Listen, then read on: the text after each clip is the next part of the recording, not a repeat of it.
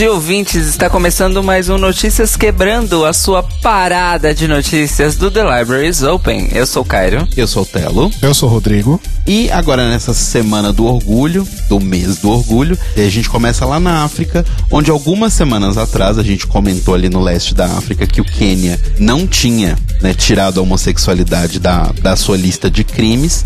Mas aí no sul da África a gente teve uma notícia boa essa semana passada, porque na terça-feira, dia 11, a alta corte de Botsuana votou para acabar com o crime de homossexualidade. De acordo com o pronunciamento do Michel Leburu, que foi o, o juiz que presidiu essa corte, ele disse que, abre aspas, a justiça ordena que as leis sejam alteradas. As leis são uma relíquia da era vitoriana que não são viáveis. O que basicamente eles disseram é isso é uma coisa do passado, não faz o menor sentido, a gente tem que andar para frente. Então, parabéns para Botsuana, que segue o caminho de Taiwan e contrário ao Quênia.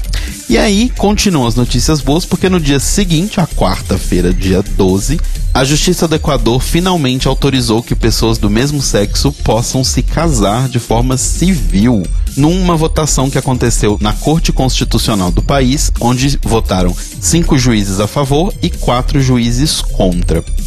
A corte, né, dentre a, as suas declarações, soltou na nota oficial que a Corte estipula que a Assembleia Nacional reconfigure a instituição do matrimônio para que se dê um tratamento igualitário às pessoas do mesmo sexo. A decisão aconteceu depois que dois casais entraram na justiça contra o governo equatoriano, que foi o Rubens Salazar e o Carlos Verde Soto, e o Efraim Soria e o Javier Benacalçar que entraram na justiça para poder se casar, para poder ter o mesmo direito, conseguiram e junto com eles agora todos os equatorianos LGBTs podem se casar. E vale a gente reforçar que dos países grandes, né, com grandes populações da América Latina, só Cuba ainda não reconhece a união de pessoas do mesmo sexo.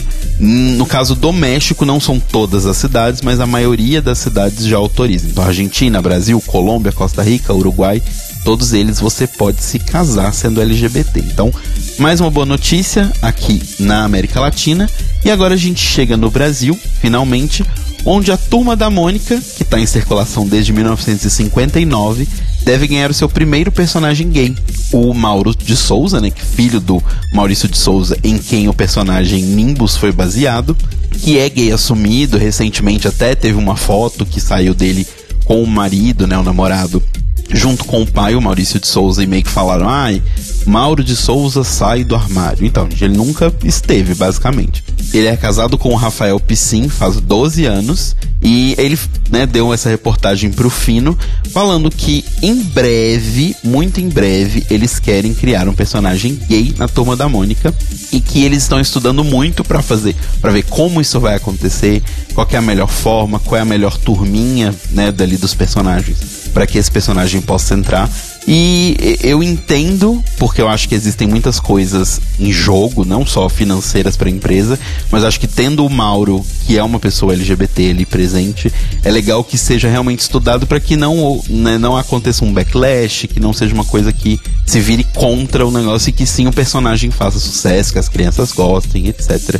E aí ele dá uma entrevista rapidinha falando sobre como é conviver com o marido há 12 anos e como que a vida é super tranquila. Eles sempre né, vão tomar café com a família, vão tomar café com o Maurício. Tem toda uma questão ali de, de mostrar que a família é super tranquila com relação a isso. E, inclusive, o Mauro fala que várias crianças já estão procurando ele e que ele espera que o Maurício, apoiando ele de forma tão, tão clara, seja um exemplo para outros homens, né, outros homens mais velhos, assim como o pai dele, a tomarem essa atitude e respeitarem seus filhos como são. A gente vai deixar a reportagem para vocês no link só para vocês lerem o resto da entrevistinha, que é curtinha, mas é interessante. Agora a gente já chegando mais na nossa parada, que é o grande evento do fim de semana que vem, a Skull Beats, né, que desde aquele evento lá do Deixei o Não em Casa, da, que foi da escola, mas né, é a mesma marca, eles têm cada ano mais se esforçado em tentar acabar com diversos preconceitos da sociedade. Então eles lançaram as latinhas naquela época com a questão dos tons de pele, depois lançaram latinha com arco-íris e a gente percebe que é uma das empresas que sim, tá nessa pelo Pink Money, porque a gente sabe que isso é real, mas ao mesmo tempo está fazendo efetivamente uma coisa legal para a comunidade e eles vão lançar quatro latinhas especiais de Skull Beats pro evento da parada, né? Todo mês de junho agora eles criaram uma campanha junto com a Lia Clark, Aretusa Love, Rita Von Hunt e Ícaro Kadoshi com latinhas holográficas. Não, na verdade não é holográficas, né? São iridescentes com padrões de iridescência diferentes, onde nas latinhas você pode ler Charisma, Uniqueness, Nerve and Talent. E não, ninguém pagou direitos para ninguém, porque a RuPaul não inventou essas palavras. Ela só agrupou. Ela só agrupou. E de acordo, eu, eu, inclusive a gente conversou sobre isso no nosso grupo de apoiadores do Telegram. Se você quiser entrar lá, só se tornar um, nosso, um dos nossos apoiadores.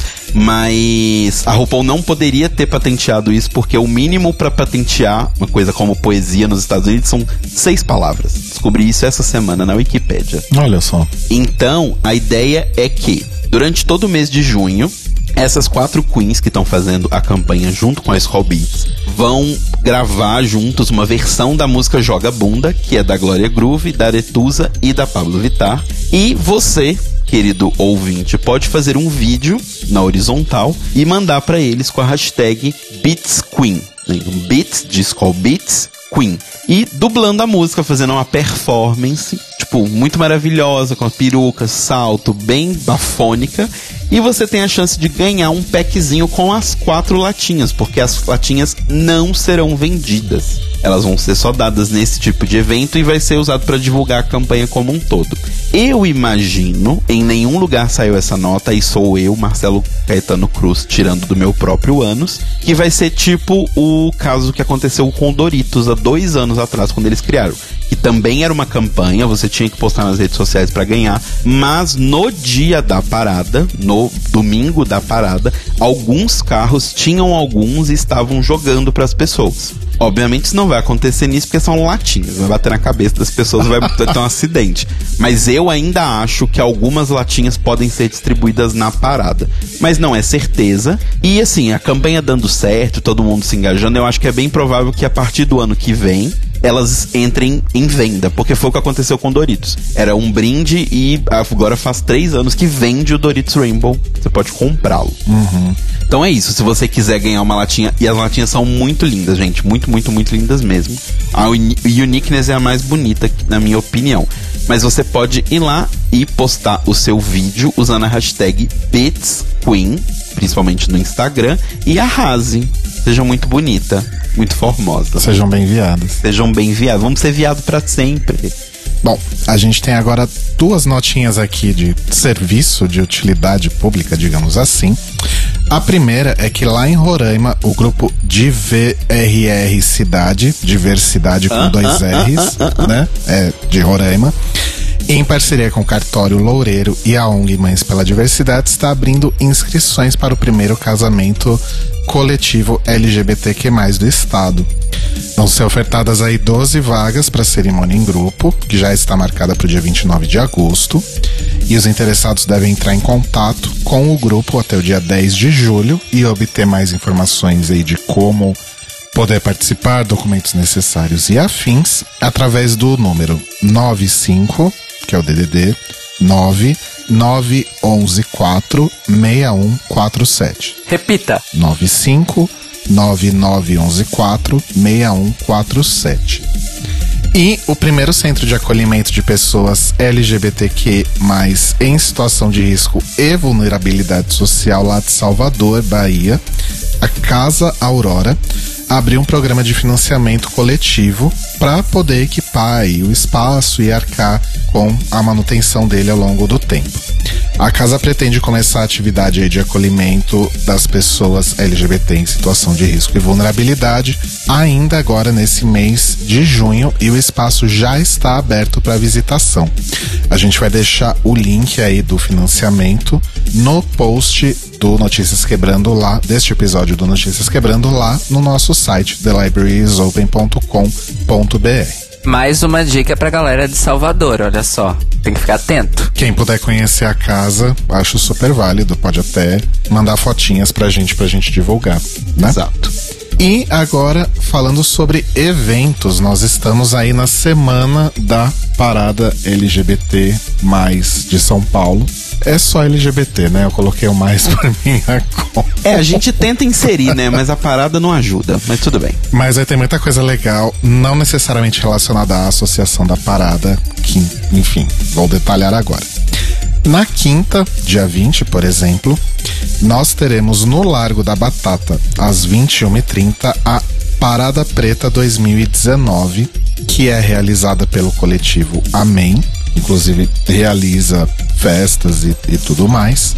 O evento vai ter participação do Rico Dalassan, Érica Malonguinho, Areta Sadik, Dani Coach e muitos, muitos outros, muitas outras pessoas incríveis em uma programação que vai ter shows, vai ter debates, vai ter performances e vai ter discotecagens de artistas negras LGBTQ+, tendo como tema Nossa Parada é Outra.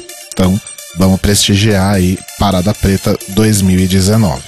No dia seguinte, na sexta, dia 21, ao meio-dia, acontece a segunda marcha do Orgulho Trans de São Paulo, no Largo do Aroche, ali na região do centro, organizada aí pela Sexbox, Sexualidade Fora da Caixa, um projeto de justiça social que procura visibilizar o debate em relação às questões de gênero. Roubei essa descrição da página deles.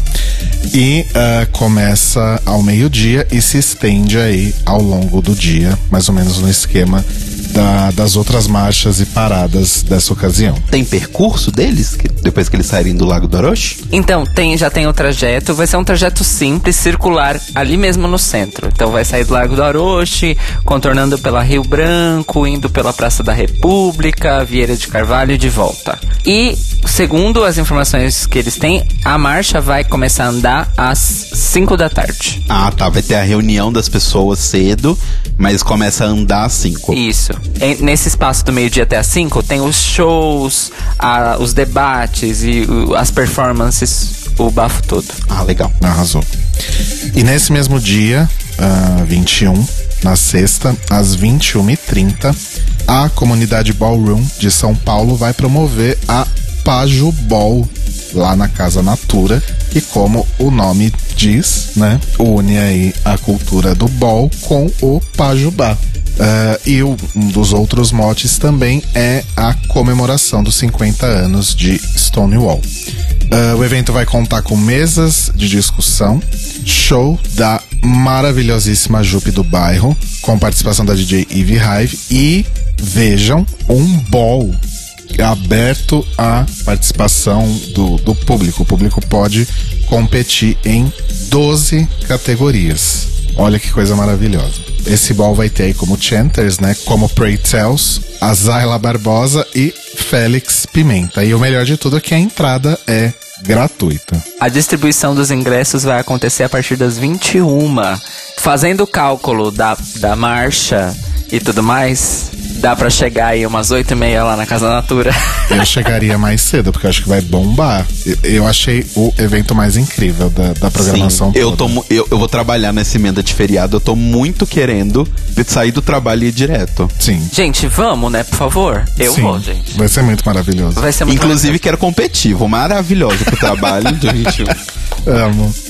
E como a gente comentou no The Libraries Open da semana passada, Uh, no dia 22 acontece a PocCon, que é a primeira feira LGBTQ+, de quadrinhos e artes gráficas, com presenças aí de artistas queer expondo os seus trabalhos. E o evento principal, com os artistas expondo e tudo mais, acontece no espaço Osaka Naniwakai, que fica na rua Domingos de Moraes, 1581, bem pertinho do metrô Vila Mariana, e a entrada é gratuita. Mas esse é o, o evento principal, digamos assim, né? A PocCon tem outros eventos satélites, digamos assim, Sim. né? Com várias mesas de debate e discussão com vários artistas maravilhosos falando sobre representatividade e tudo mais. em outros locais, como a Casa 1, por exemplo, e também a Biblioteca Viriato Correia. Então, do dia 20 ao dia 22, tem esses outros eventos paralelos da PocCon. Deem uma olhadinha lá no site deles, poccon.com.br, para saber de todos os detalhes aí sobre esses eventos. E por fim, nós temos os eventos, digamos assim, oficiais, né, associados à Parada do Orgulho LGBT de São Paulo, da Associação da Parada, uh, desde a tradicional Feirinha Cultural do Vale do Anhangabaú, Prêmio da Cidadania em Respeito à Diversidade, o Miss Brasil Gay Universo. Eu adorei o gay, o Miss Brasil Gay, Gay Universo. Universo. Vai ter exibição do Drag Me Down the Aisle no Miss, vai ter muita, muita, muita, muita coisa mesmo. Inclusive, alguns eventos já estão rolando há algum tempo, mas a maioria deles, claro, se concentra aí nessa semana. E tudo culmina com a tradicional parada do orgulho LGBT no domingo, a partir das 10 da manhã, na Avenida Paulista. A gente vai deixar links também com todos os, os sub-eventos, digamos assim, né? Com todos os outros eventos associados aí à parada. Então, é realmente uma semana importantíssima pra gente aparecer, pra gente se jogar e pra gente mostrar que a gente tá aí arrasando e vai continuar assim. Exato. E a gente, eu, Rodrigo e Cairo, estaremos na PocCon e estaremos na parada. É, provavelmente também estaremos no, no Pajubol. No Pajubol, se a gente conseguir ingresso. Exato. Então, assim, se estiverem lá, virem a gente, tirar uma foto, vamos fazer uma zoeira. Vamos tirar uma fotinha pro Instagram. Então, assim, se virem a gente, não fica com vergonha. A gente é super acessível. A gente é mais acessível que a Maraia. Dá o anjo pra ela. e pra quem for lá no show do Sync the Pink com a Melanie C, conta tudo pra gente que a gente quer saber. A única Spice talentosa vem ao Brasil. Com o Sync the Pink, acho bafo. Bom, acabado então este momento é, de comemoração da, da semana do feriado da parada, porque vamos admitir, aqui em São Paulo agora é o feriado da parada. Exato. Desculpa aí, corpo de Jesus, mas agora é a parada. Depende do público, porque acho que a marcha para Jesus ainda existe, não existe? Existe, mas a gente não precisa falar sobre ela. ah, claro que não. Ela morreu, claro. Ela faleceu.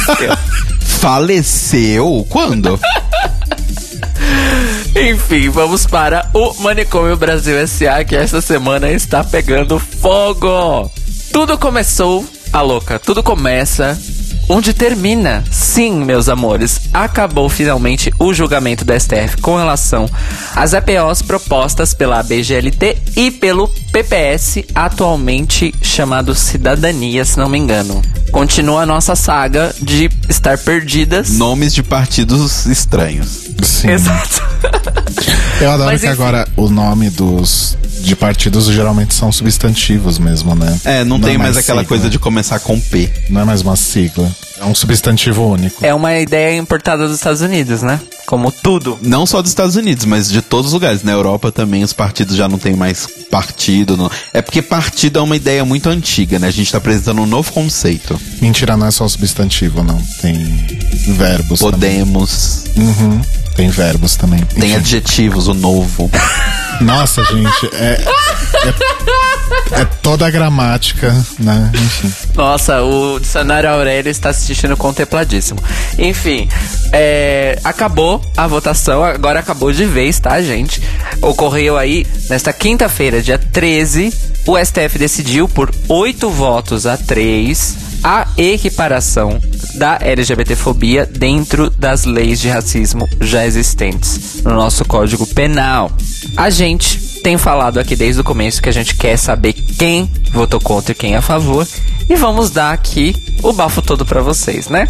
Quem votou a favor? Primeiro, Carmen Lúcia, Celso de Mello, que é o relator, Luiz Edson Fachin, Luiz Roberto Barroso, Alexandre de Moraes, ainda estamos surpresas, mas ok, Rosa Weber, Luiz Fux e Gilmar Mendes, que também surpreendeu a muita gente aí.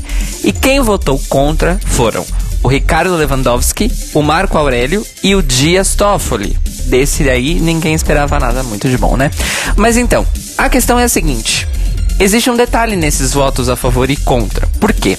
Assim que o julgamento terminou e os votos foram depositados e tudo mais, eles têm que fazer um parecer E dentro desse parecer existe uma tese, a tese que vai embasar a aplicação da decisão. A tese foi resumida em três pontos básicos. O primeiro, as condutas homofóbicas e transfóbicas traduzem expressões de racismo em sua dimensão social. Por isso, até que o Congresso crie lei específica, vale a legislação referente ao racismo. 2. A repressão à homotransfobia não restringe a liberdade religiosa. É assegurado o direito de pregar e divulgar livremente, desde que tais manifestações não configurem discurso de ódio. E 3. O conceito de racismo, compreendido em sua dimensão social, projeta-se para além dos aspectos biológicos. É o mecanismo para justificar a desigualdade e controlar e dominar os que são diferentes. Este é o resumo em três pontos da tese, que é basicamente a decisão final desta porra toda. E aí é que tem o grande detalhe. Existe uma diferença. Os votos são depositados para estabelecer um placar e estipular a decisão que vai ser feita. Só que depois dessa tese estabelecida, assim como eu acabei de descrever para vocês, todos os ministros, eles declaram a sua concordância ou discordância com a tese final. Neste caso, apenas um dos ministros não concordou com a tese e é neste nome que precisamos ficar muito atentas nos próximos meses, que é o Marco Aurélio. Anotem. Note e anote. Bom, tudo isso significa basicamente que o STF está dizendo com todas as letras que o legislativo tem que mexer a bunda para criar leis que contemplem especificamente, absolutamente e amplamente todas as questões de condutas homofóbicas, lesbofóbicas, transfóbicas, bifóbicas, etc. Certo? Obviamente que isso gerou desconforto, gerou uh, caras feias, né, dentro da, da, das bancadas conservadoras, mas eles não perderam tempo, não perderam tempo. O Marco Feliciano está preparando e anunciou no próprio dia 13, depois da votação do STF, que está redigindo uma nova lei de criminalização da homofobia que visa aumentar a penalidade para agressões físicas e homicídios, mas excluir aquilo que se classifica como injúria ou discurso de ódio da legislação sob a justificativa que a gente já conhece. A tal liberdade religiosa. Estou fazendo aspas com os meus dedos nesse momento, ouvintes. Eita. Essa história a gente já sabe, mas nunca havia acontecido uma movimentação de ninguém dentro das bancadas conservadoras do Congresso, que é, é mais de uma, né? Que é desgraça pouca, é bobagem, em redigir uma lei dessa natureza visando tomar o controle do texto dessa lei para proteger os próprios rabos, né? Como a gente tem falado aqui time and time again, todas as vezes. Obviamente que isso não ficou sozinho na movimentação e entra em jogo novamente o nosso querido RS, Pastor Sargento Isidório, do Avante da Bahia. De novo. Puta que pariu. A lantejola apareceu de novo. Exato. E continua brega, novo. não era chique, nem. O pastor Sargento Isidório aproveitou o rebuliço todo e apresentou para trâmite na Câmara dos Deputados o projeto de lei 2587-19, que visa modificar, alterar mesmo a lei que regulamenta a profissão de psicólogo no Brasil. Vale lembrar que a lei base é de 1962 e ela foi sendo adaptada e modificada ao longo do tempo, sempre sob a curadoria, vamos dizer assim, a supervisão, obviamente, do CFP, que tem caráter de órgão superior e auto- de autoridade nesses assuntos por essa própria lei de regulamentação da profissão. Pois bem, o Isidório quer que sejam incluídas entre as funções privativas dos profissionais de psicologia e dos tratamentos psicológicos a solução, mais aspas com os dedos, de problemas, mais aspas com os dedos, relacionados às questões de identidade de gênero e orientação sexual. Ou seja, Truco. Mas ele recusa o rótulo de cura gay e não é isso que ele está tentando fazer, segundo ele próprio. O que ele está tentando, segundo ele próprio, é garantir que as pessoas que têm de verdade problemas psicológicos que são causados de forma indireta por suas questões de gênero e identidade sexual possam procurar com segurança o serviço de psicólogos e de atendimento psicológico em qualquer sistema de saúde, seja ele público ou privado. Olha, isso no Pajubá tem um nome, é EQ. Não sei se vocês são fluentes. Sim, conheço o léxico. Mas enfim, estaremos também acompanhando. Mas olha só essa vida, ouvintes. A gente tem que acompanhar o que o pastor Sargento Isidoro faz. Não é uma vida fácil. Não é uma vida fácil. Mas eu vou terminar esse Manicômio Brasil com uma notícia boa. A OAB baixou uma decisão de efeito nacional, ou seja, não é uma OAB regional, é realmente a OAB brasileira inteira, por unanimidade, em fazer uma mudança nas regras de inscrição dos bacharéis para terem aí a sua atividade é, de advogados autorizadas, o teste, a carteira do OAB e tudo mais. E a partir de agora, qualquer pessoa que tenha algum tipo de histórico, seja criminalmente registrado ou registrado de outras maneiras, relacionado à agressão a outras pessoas, seja de natureza verbal, seja de natureza física, com razão da orientação sexual, identidade de gênero ou expressão de gênero, essas pessoas que tiverem esse histórico não poderão nem fazer a prova da OAB mais. Você não tinha nem que estar tá aqui, linda. Eu, esse é o resumo, basicamente.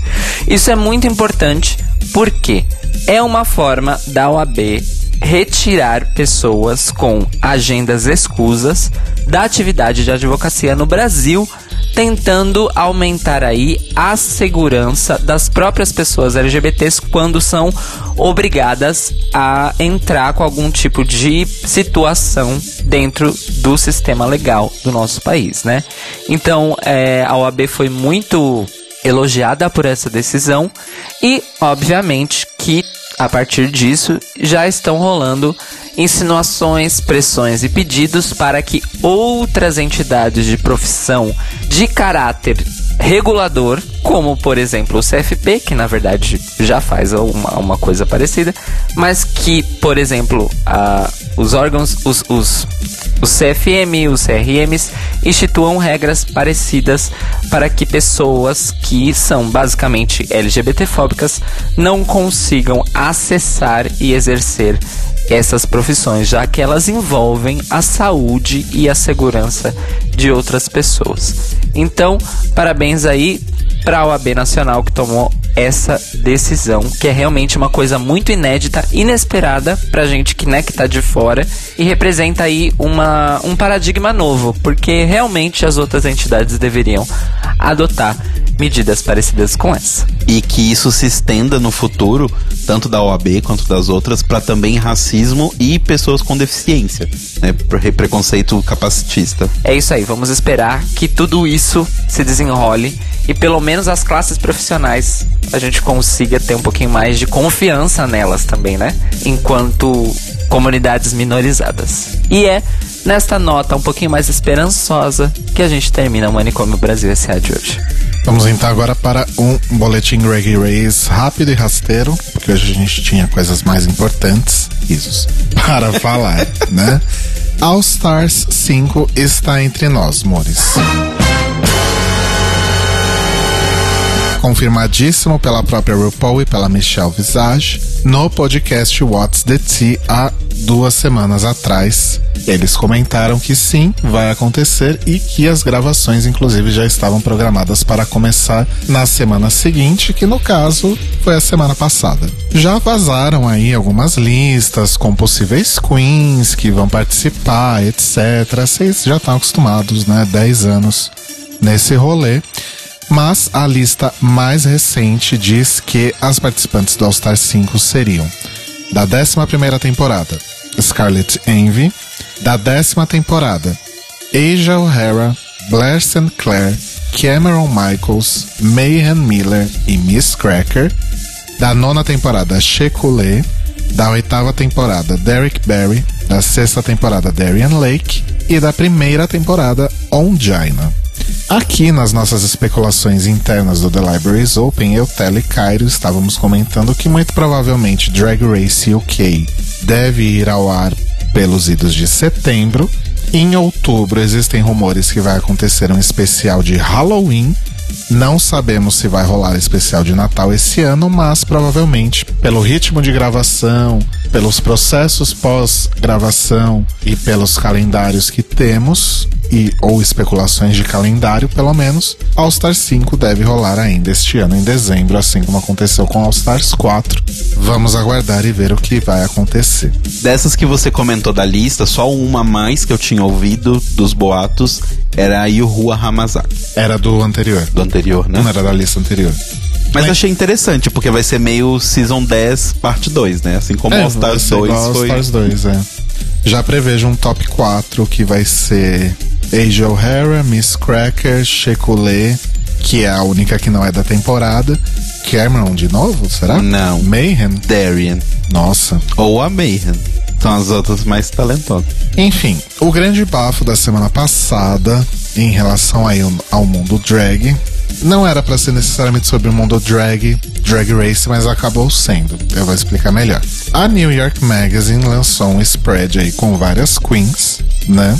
Eh, com o título The Most Powerful Drag Queens in America, que rendeu aí, inclusive, mais de 30 capas diferentes, se não me engano, com queens de RuPaul's Drag Race. Uh, de acordo com informações da Trinity the Tuck no Twitter, essas fotos foram feitas inclusive na DragCon.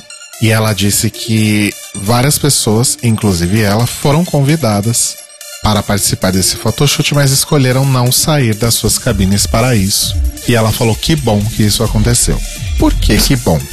Porque tá rolando o maior bafo aí por causa desse, desse spread, não necessariamente por causa do spread original da New York Magazine, mas sim por causa de um ranking que foi feito pelo site filho aí, o Vulture, que é um subsite, digamos assim, Como o próprio nome diz, um urubu.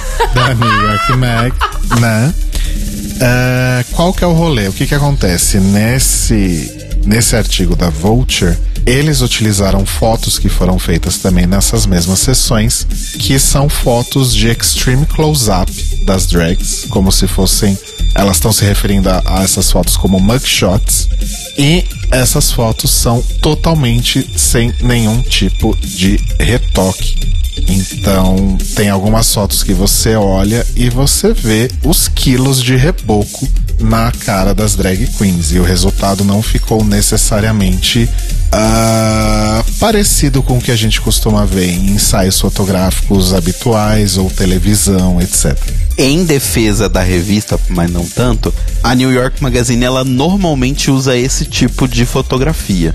Tipo, fotografia crua com HDR no, no talo pra mostrar, tipo, linhas de imperfeição, essas coisas. Porque eles têm um, um editorial de foto, uma direção fotográfica que é meio, tipo, mostrar a realidade. Sabe? Então, tipo, tem um do Obama, mais pro final do, do, do, do tempo do mandato dele, Da regência dele. Que dá pra ver, tipo assim, até a quantidade de poros que tem na olheira dele. Muitas queens reclamaram disso, mas especificamente o grande problema foi o ranking, que simplesmente pegou 100 queens das que fizeram os- o, o ensaio e ranquearam de 1 a 100. E ainda separaram em seções top, middle e bottom. Como se não bastasse, ainda por cima, queens que nunca participaram de RuPaul's Drag Race, mas estavam ali disponíveis, eh, foram chamadas para esse photoshoot. E as fotos delas nem ao menos foram divulgadas. A Art Simone, por exemplo, publicou no Instagram dela, né? Alguém fez um vídeo dela posando pro photoshoot e ela postou: Ah, tá aqui a, a- o meu vídeo, né? Participando do photoshoot pra New York Magazine, que não serviu pra nada porque eles só pegaram queens de RuPaul's Drag Race. Reação das queens na- nas redes sociais. Honey Davenport e Coco Montrese gostaram da iniciativa. A Coco disse que publicidade gratuita é sempre válida. E a Honey gostou que esse spread mostrou queens que não necessariamente são muito famosas ou favoritas do público, como ela mesma, não é? a Willan mencionou que, como assim Lady Bunny, Ada Vox e Pablo Vittar não estavam nesse, nesse spread? Por que, que só tinham queens do programa de TV, incluindo ela mesma? A Violet Chachki, por exemplo, disse que essas publicações que acham, essas campanhas demagógicas, né? Essas publicações que acham que fotografar drag queens com luz ruim, sem nenhuma pós-produção ou retoque, é algo interessante ou avant-garde, são literalmente homofóbicas. Menos, Violet, menos. Como se não bastasse, tinha várias informações incorretas nesse ranqueamento das queens. Coisas como, por exemplo, Alaska na Season 6, Madame LaQueer ficou em décimo lugar na Season 10 e coisas do tipo, né? A pessoa não pesquisa na Wikipédia. E isso porque é uma publicação grande, né, gente? Que vergonha. Exato, é a Vulture, gente. E fora que essa ideia. Quem foi que teve essa ideia no mês do orgulho LGBT de você hierarquizar artistas de uma comunidade que já é minorizada e desprezada? Alguém me explica? Sabe o que, que chama isso? Jornalismo movido a clique. É, basicamente o que as queens e fãs e pessoas de forma geral estão acusando a New York Mag e a Vulture é de clickbait. Sim. É, gol, é um golpe de, de marketing digital deles. E eu vou te falar, eu nem culpo, assim, ok, a matéria está mal escrita, tem informações erradas, mas eu nem culpo necessariamente quem escreveu isso, porque quem escreveu isso foi obrigado a escrever isso porque alguém queria movimentar o site para alguma campanha grande que ia entrar de mídia dentro do site. E eles precisavam de clique e falou: olha, o seguinte, a gente fez esse negócio, você vai tirar lei, mais leite ainda dessa pedra que foram essas fotos que a gente tirou. E obrigaram essa pessoa na chicotada a fazer essa matéria. Faz super sentido. E tem coisas bizarras, tipo, sei lá, por exemplo, o texto sobre a Blair Sinclair é alguma coisa do tipo: Blair Sinclair é a única queen de RuPaul's Drag Race que veio da cidade tal. Não me lembro agora a cidade dela. E aí o da Valentina é tipo uma, uma bio, assim, de umas 10 linhas, sabe? Ah, é porque ela é uma das preferidas. E os fãs dela têm certeza que ela deveria ter ganho as duas temporadas que participou. Mas aí depois ela fez Rent. E aí depois ela fez não sei o que. E a outra, a Blair, a. a É uma a- notinha. a Blair e a Brooke saiu só uma notinha. Tem algumas que a descrição é tipo assim: ela ficou em tal lugar na temporada. Só. É, exatamente. Exatamente. Esse da Blair é bizarro porque em todas as, as queens tem idade, é, cidade natal, cidade local, onde mora hoje em dia, não sei. E colocação em Drag Race, e aí vem a descrição. Blair Sinclair veio, é a única queen da cidade tal. Já tá ali em cima a cidade dela. Ai, gente. E o pior é que, tipo, custou dinheiro essa porra, porque eles tiraram os retratos, né? Teve a sessão de fotos, as capas ficaram muito bonitas, isso eu tenho que admitir. Uhum. As capas realmente, sim. E aí eles usam esse motif, esse direcionamento bosta, sabe? Nossa. Pois é. Esse foi o grande exposed, né? Da semana. Drama. E pra terminar, eu conto que a nossa queridíssima Honey Mahogany, isso, aquela mesma que foi eliminada na Season 5, A dos Caftã, no primeiro Double Sachet Ever, com a Vivienne não sei o que lá. Pinei. Isso. Honey tá simplesmente arrasando, né, lá em São Francisco, a sua cidade natal, em que, além de atuar como cantora, né, Hannah inclusive tem discos lançados e discos que eu nunca ouvi, mas as pessoas dizem que é muito- são muito bons. Além disso, ela é uma ativista local e é uma defensora das pessoas trans e também está ligada aí à preservação histórica. Como que tudo se associa? Vou explicar. A Honey Mahogany ajudou aí no ano passado a estabelecer o Transgender Cultural District de Campton, no bairro de Tenderloin, em São Francisco, que é um distrito que recebe aí o nome de um restaurante popular entre as drag queens e as pessoas trans durante os anos 60, onde ocorreram também revoltas contra a polícia, em movimentos parecidos aí com o que havia acontecido em Stonewall. Esse distrito, na verdade, ele foi pensado para ser um espaço seguro para pessoas trans e que ainda por cima preserva a história da comunidade. E todo esse trabalho da Honey aí junto com os ativistas para a criação e preservação desse distrito está chamando muita a atenção de outros ramos, digamos assim, inclusive o ramo do turismo, obviamente, né? Já que tem um novo hotel querendo se instalar ali na região e que doou 300 mil dólares para ajudar na preservação dos edifícios históricos locais. A Honey, ela atua no Partido Democrata da Califórnia, ela é co-presidente do Clube Democrático LGBTQ Harvey Milk e trabalha como assessor legislativo do Matt Haney, que é do, ele é do Conselho de Supervisores de São Francisco. A Honey disse que, abre aspas, este lugar foi realmente uma peça central para a comunidade. É um lugar para as pessoas se encontrarem durante o dia e a noite, e com a gentrificação nós estamos vendo a destruição contínua de muitos desses edifícios antigos. E com a destruição desses prédios também estamos perdendo as histórias que os acompanham. Se não estamos lutando para oferecer oportunidades econômicas para a nossa comunidade, e se não estamos lutando para melhorar nossa vizinhança, não sei ao certo por que estamos lutando. E isso vem da pessoa que foi eliminada no palco de RuPaul's Drag Race, usando um caftan e fazendo uma dublagem horrorosa de Oops, I Did It Again. Por isso, gente, fiquem de olho no que as pessoas fazem fora de Drag Race e em prol da comunidade local. Honey Mahogany está arrasando lá em São Francisco, apesar da gente praticamente nunca mais ter ouvido nada sobre ela depois do programa. Inclusive, ela, né, a gente já especulou isso várias vezes, é provavelmente o motivo pelo qual a gente não tem nenhuma drag de São Francisco em Drag Race desde ela. Ela é a única drag de São Francisco. E assim, gente, quando você pensa São Francisco, drag queen, é quase tão sinônimo quanto Nova York. E não ter nenhuma que participa do programa é estranho, mas existe um, um certo rancinho da comunidade com a RuPaul por conta de todas as coisas que o programa faz e continua fazendo de merda, apesar das coisas que faz de bem.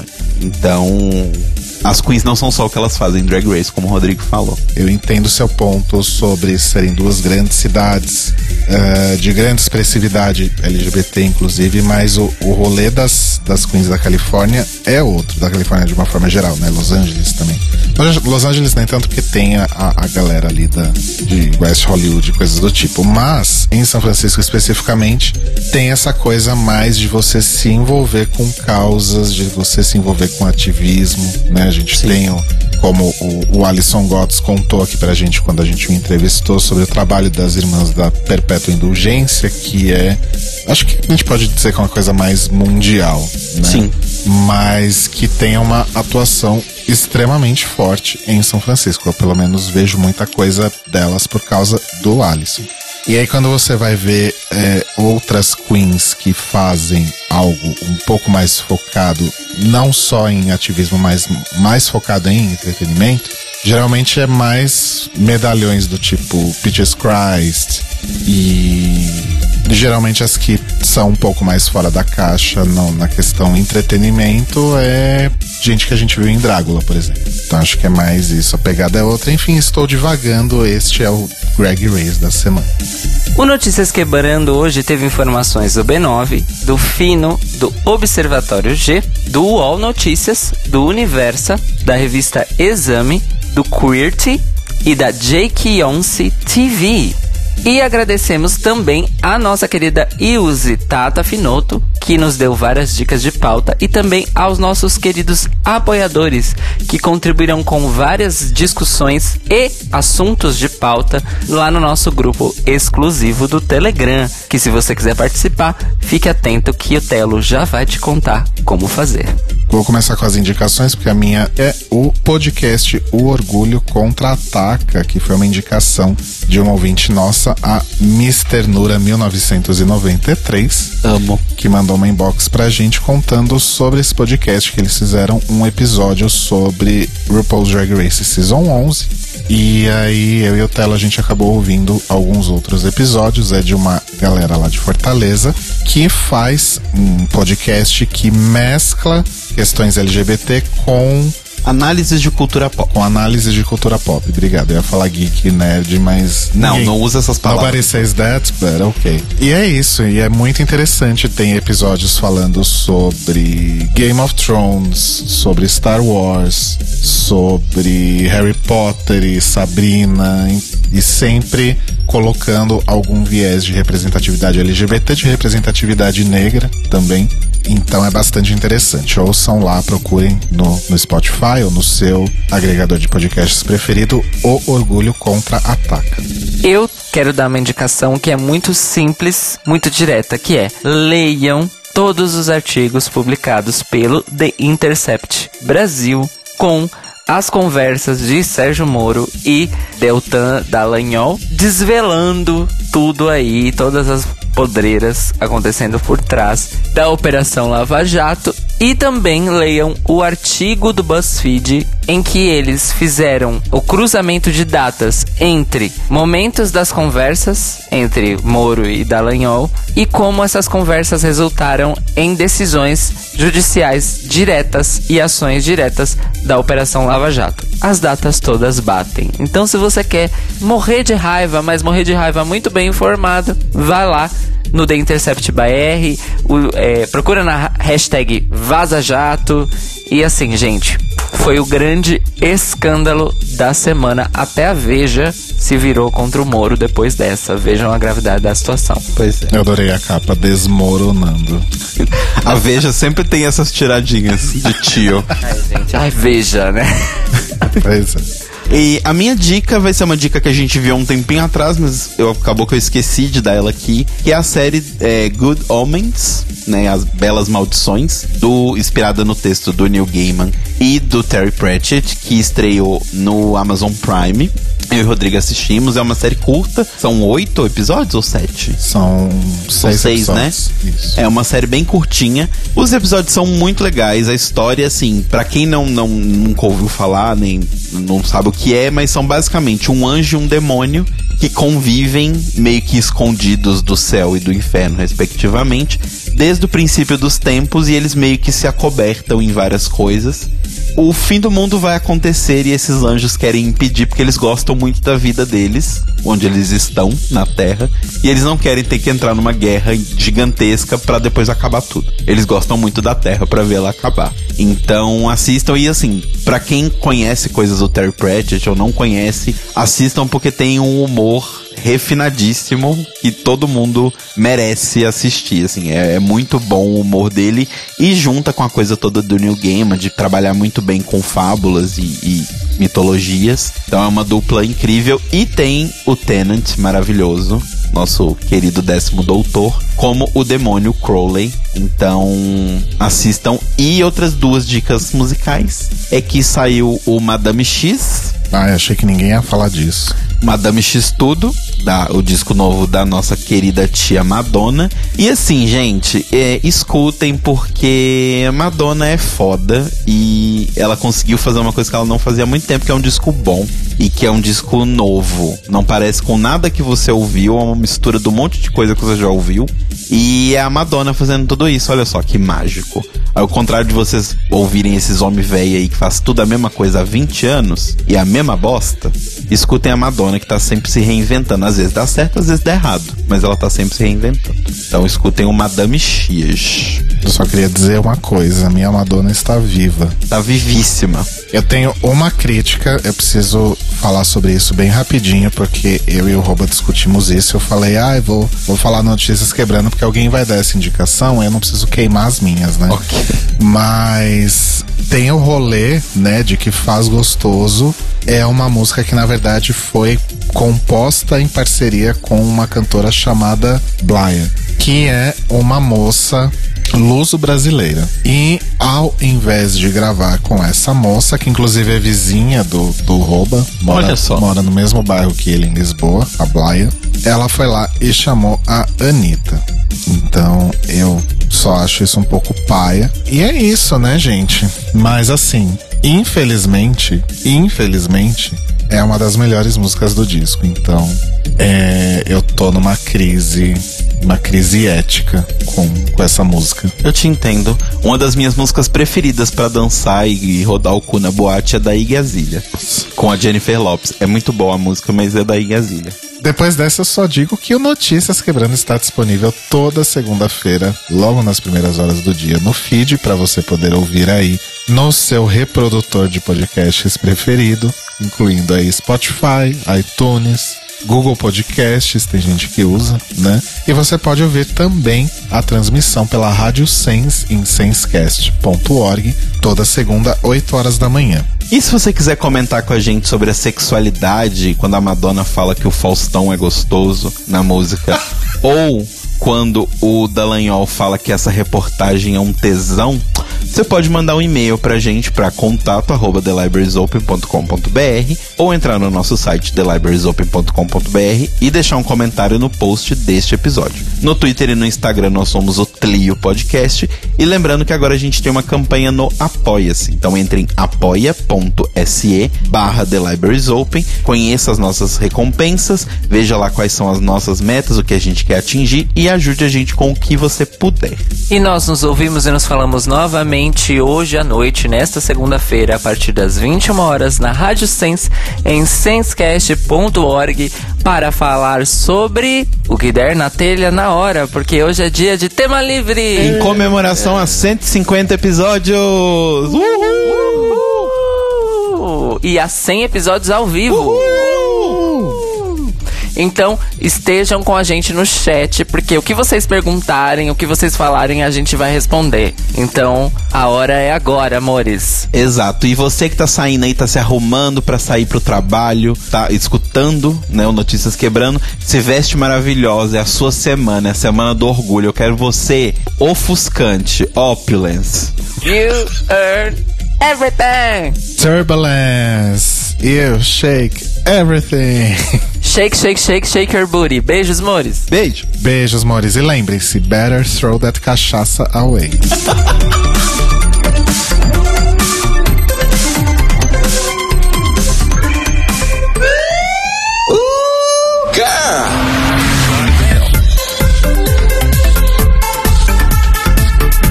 Esses são os nossos queridos apoiadores que ajudam a fazer do Tlio um podcast cada vez melhor por meio da nossa campanha no Apoia-se.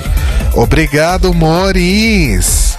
Rafa Bibi, Lacre! Sam, I like your pussy. Panzala Motkova, Condições. Ivan Ribeiro, Winner! Tonho Esteves, Where my people at? Thiago Queiroz, Fada sensata. Leandro Bacelar, Come through! Thiago Querentino, Thank you. Fúvio Bassalobre, Sérgio Araújo, maravilhosa, Thaís Alves, Hilarious! Fred Pavão, Lucas Romeiro, E o quê? Gui Gonçalves, She's beautiful. Mia Brandão, Dá o anjo pra ela. Jean Prado, Come on, Ned! Clayton Cris Cris, You're perfect. Pandora, You're beautiful. Maíra Bueno, You look like Linda Evangelista. Inês Barreto, Olha, eu que agradeço, viu? Cacita Alves, Olha como ela é acessível.